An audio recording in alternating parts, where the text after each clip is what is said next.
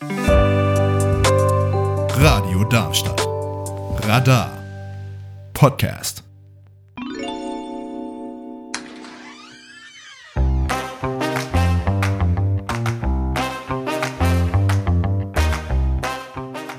Hier ist das offene Haus bei Radio Darmstadt. Internet und Flugblätter sind gut, Radio ist besser. Viel Spaß mit der nachfolgenden Sendung.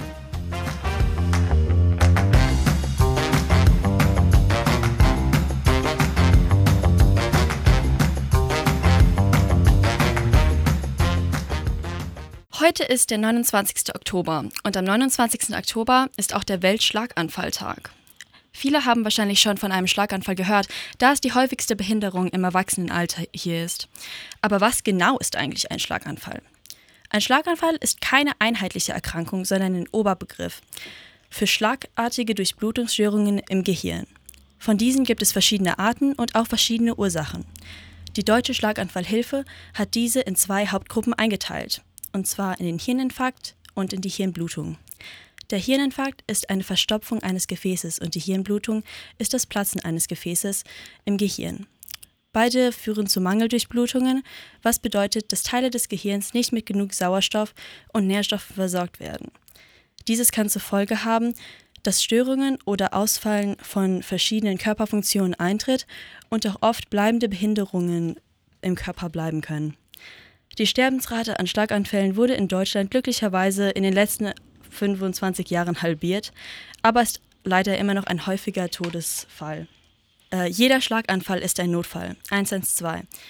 Der Schlaganfallhilfe.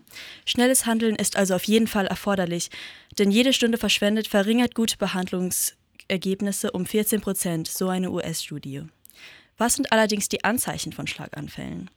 Mit dem englischen Merkspruch FAST können Sie diese schnell und gut feststellen. FAST F-A-S-T für Face, Arms, Speech und Time steht für diese vier verschiedenen Dinge. F für Face. Bringen Sie die, die Person unter Verdacht zu lächeln. Herunterhängende Mundwickeln können bei Schlaganfällen ein Zeichen von Halb- oder Gesichtslähmungen sein.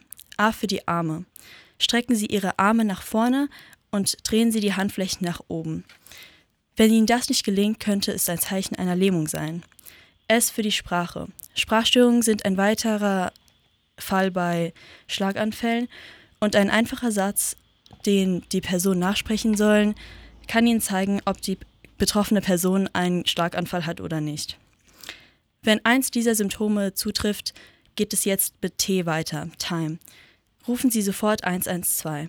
Wenn Sie alleine sind, stellen Sie sich in einen Spiegel und führen Sie die genannten Versuche vor diesem durch, um zu sehen, ob Sie selbst einen dieser Symptome haben.